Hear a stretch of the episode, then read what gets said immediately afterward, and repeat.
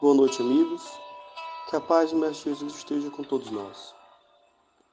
Vamos dar início a mais um Evangelho sequenciado do coletivo Gerações Espíritas pelo Bem Comum. Vamos ler o capítulo 24, item 17, 18 e 19. Carregar sua cruz. Quem quiser salvar a vida, perdê-la-á.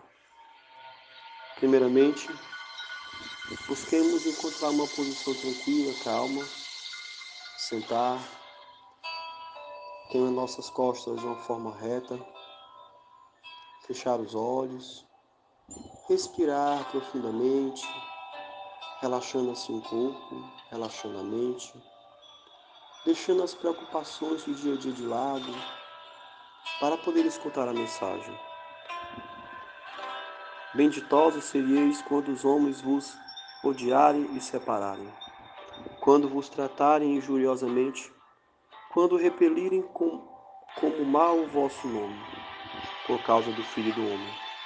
E nesse dia e ficai entre postes de alegria, porque grande recompensa vos será reservada no céu, visto que era assim que os pais deles tratavam os profetas chamando para perto de si o povo e os discípulos, disseram-lhe: Se alguém quiser vir nas minhas pegadas, renuncie a si mesmo, tome a sua cruz e siga-me, porquanto aquele que se quiser salvar a si mesmo, perder-se-á. E aquele que se perder por amor de mim e do Evangelho se salvará. Com efeito, de que serviria ao homem ganhar o mundo todo e perder a si mesmo? Item 19. Rejubilai-vos, disse Jesus, quando os homens vos odiarem e perseguirem por minha causa, visto que serieis recompensados no céu. Podem traduzir-se assim essas verdades. Considerai-vos ditosos quando haja homens que, pela sua má vontade para convosco, vos dê ocasião de provar a sinceridade da vossa fé, porquanto o mal que vos faço redundará em proveito vosso. Lamentai-vos a cegueira, porém não os maldigais. Depois acrescenta: Tome a sua cruz aquele que me quiser seguir, isto é, suporte corajosamente as tribulações com sua fé, que sua fé lhe acarretar dado que aquele que quiser salvar a vida e seus bens, renunciando a mim, perderá, perderá as vantagens do reino dos céus. Enquanto os que tudo houverem perdido neste mundo, mesma vida, para que a vida triunfe, receberão na vida futura o prêmio da coragem, da perseverança e da abnegação, de que deram prova.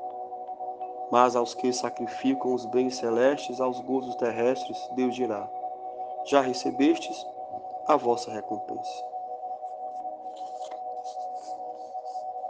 Carregar sua cruz, quem quiser salvar a vida, perdê-la.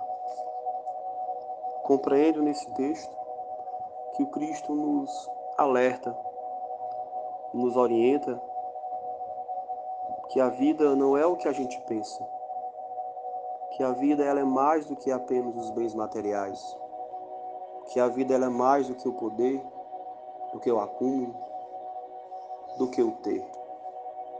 A vida é uma transcendência, aonde aqui estamos buscando nos aperfeiçoar ou nos conhecer a nós mesmos, para que possamos, assim como o lavrador das parábolas do mestre, tomar conta da via ser co-criador do reino de Deus, se assim posso me expressar.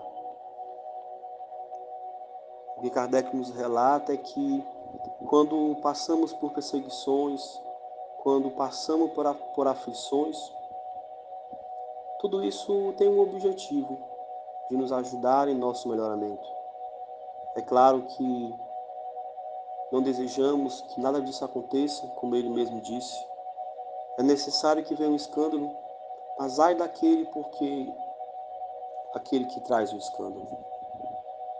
Que possamos compreender que Nenhum sofrimento na vida, seja pessoal, físico, não é por acaso. A lei da sociedade, de um modo geral, nos traz muitas aflições, mas se soubermos suportá-las com coragem, lutando para modificar as dificuldades da vida, visando o bem de toda a humanidade, um dia o céu, o reino de Deus será estará entre nós e aqui na terra. Não tenho dúvidas disso. Carregar a cruz é reconhecer a necessidade das dificuldades e aproveitá-las para amadurecer, não maldizendo as mesmas, mas aproveitando para retirar os ensinamentos necessários para o nosso crescimento. Continuando de olhos fechados, respirando, para fazer a nossa oração final. Senhor de bondade, mais uma vez vos agradecemos pelo amparo e pela proteção. Obrigado, se assim posso me expressar, pelas provas da vida. Auxilie-nos para que possamos não reclamar, mas aceitá-las com coragem e tentar da melhor maneira possível mudar. Mudar as condições sociais, fazer com que a humanidade cultive o respeito, o amor verdadeiro, busque trazer os bens materiais para si e não eles para nós, mas usufruir dos bens materiais para o bem do próximo e não apenas para os nossos gozos. Que a tua paz, Senhor, possa derramar sobre todos nós aqui no próximo ano, que é um ano de esperanças vindouras, possamos colher muitos frutos de amor e de harmonia. Que a tua luz, Senhor, possa derramar sobre os amigos encarcerados. Amparando esses irmãos com a tua paz, mas especialmente os encarcerados da alma. Aqueles que deixaram se levar pelo orgulho, pela vaidade, pela inveja e por todos esses sentimentos negativos. Obrigado, Pai, obrigado, Mestre amigo, que assim seja.